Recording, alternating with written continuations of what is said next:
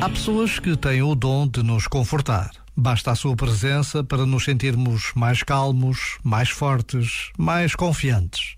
Sabemos que podemos escutá-las porque venceram os combates difíceis da vida.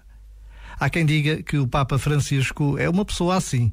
Travou batalhas duras, mas nunca deixou que a amargura lhe roubasse a fé ou alegria. Este momento está disponível em podcast no site e na app.